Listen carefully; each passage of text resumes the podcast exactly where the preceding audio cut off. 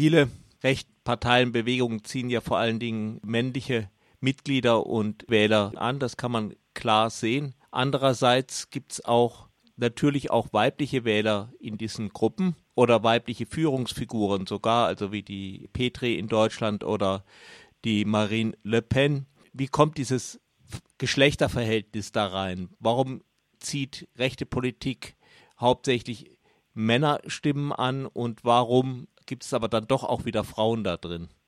Ich denke, es kommt auf die Agenda dieser Parteien an, auf ihre Programmatik. Und äh, diese Programmatik können natürlich sowohl Frauen wie Männer vertreten.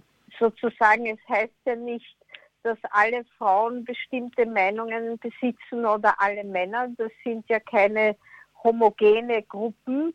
Und äh, Frau sein allein ist ja auch natürlich kein Programm. Also insofern vertritt Marine Le Pen auch äh, relativ traditionelle Geschlechterbilder und auch eine traditionelle Geschlechterpolitik.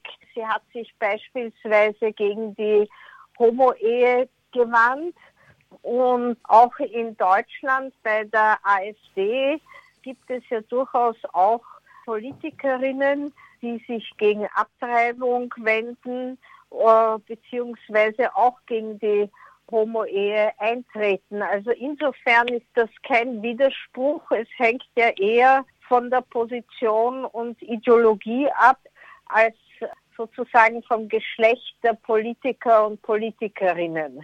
Aber es ist ja doch ein deutlicher Unterschied bei vielen Parteien äh, sichtbar, dass die rechte, vor allem der rechte Rand, mehr männliche Unterstützer anzieht. Das muss doch auch einen Grund haben.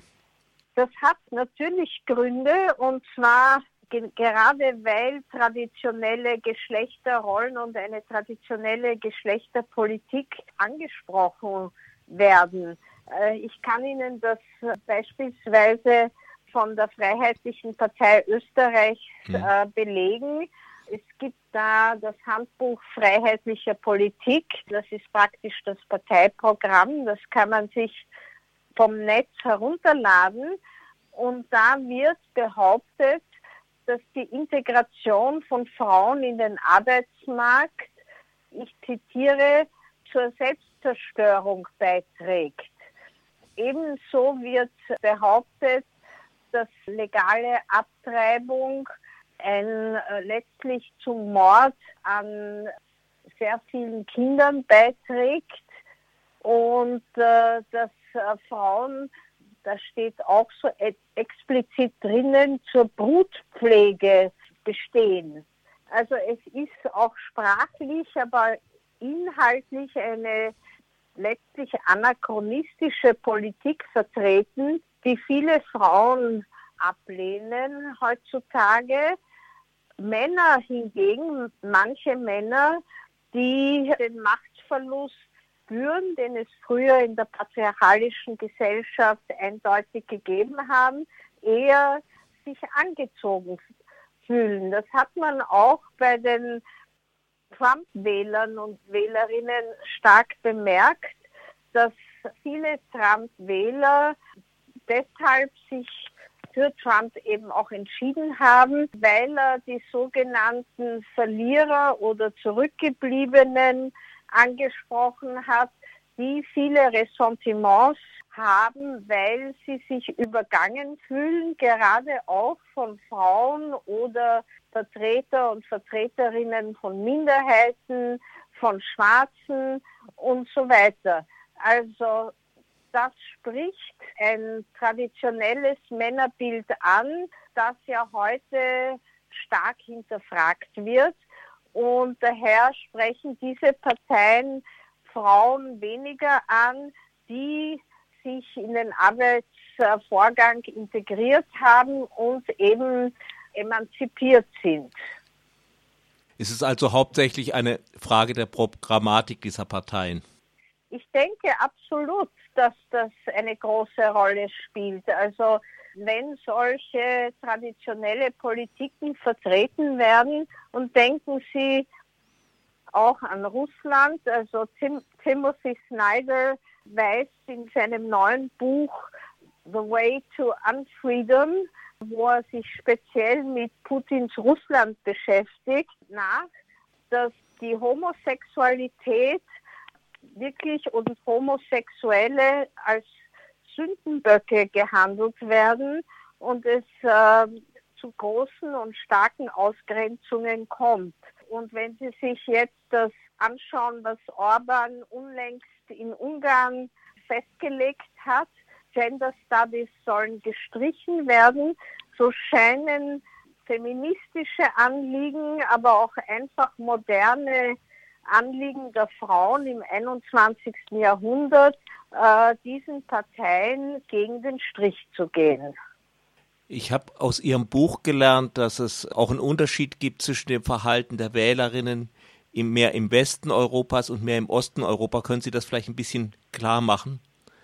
Ich, diese Unterschiede haben eine interessante Tradition. Es gab natürlich in den, in den früheren Ostblockstaaten einerseits eine größere äh, Gleichbehandlung, also Frauen und Männer haben gearbeitet. Es gab äh, viel, viele Möglichkeiten äh, für Kinder in Kindergärten und so weiter. Es gab aber dennoch, soweit ich informiert bin, immer eine Hierarchie zwischen Frauen und Männern, sodass Berufe, die unter Anführungszeichen verweiblicht wurden, dann auch Status niedriger waren. Also es gab auch dort eine gläserne Decke, obwohl es also eher eine Gleichstellung gab. Aber nach dem Fall der Mauer und äh, nach 1989 haben sich auch dort traditionelle Bilder wie, und Geschlechterrollen wieder stärker sind stärker hervorgetreten. Und äh, was sich auch zeigt, Religion hat natürlich wieder einen stärkeren Stellenwert bekommen. Und äh, da, damit hängt gerade auch die Ausgrenzung von Homosexualität zusammen. Das ist auch in den Einstellungen zum Beispiel gegen die Gay Parades oder gegen Pride zu sehen, wo sowohl am Balkan, also in Serbien, wie auch in Polen, wie auch in Russland immer starke Gegenbewegungen zu diesen Paraden bestehen. Also es kommen da sehr viele fundamentalistische Einstellungen wieder zum Vorschein. Und die sind speziell auch für den Teil der weiblichen Wähler interessant.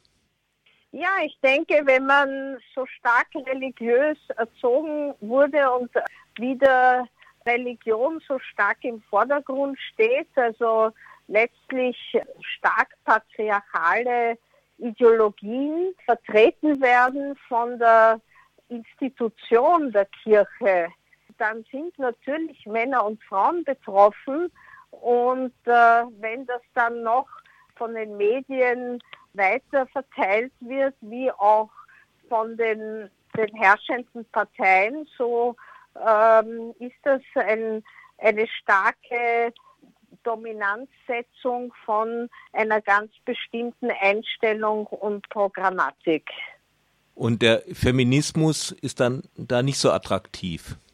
Der Feminismus war in den ehemaligen Ostblockstaaten, soweit ich das selber auch damals miterlebt habe, letztlich kein so wichtiges Thema, weil ja per Programm und Gesetz ohnehin diese Gleichstellung scheinbar garantiert war. Und ich kann mich selbst an Diskussionen erinnern, wo Anliegen, die wir in unseren feministischen Bewegungen hatten, also äh, endlich die Abtreibungsparagraphen abzuschaffen oder andere Formen der Gleichbehandlung und Gleichstellung, das schien denen damals eigentlich anachronistisch von deren Perspektive aus und auch manche Probleme schienen ihnen letztlich Nebensache, wie die Gleichbehandlung in der Sprache. Und insofern hat es da eine ungleichzeitige Entwicklung gegeben, an die ich mich gut erinnern kann. Und wenn jetzt die Kirche wieder und Religion so eine große Rolle spielen, so ist das tatsächlich ein Backlash, also würde ich so bezeichnen.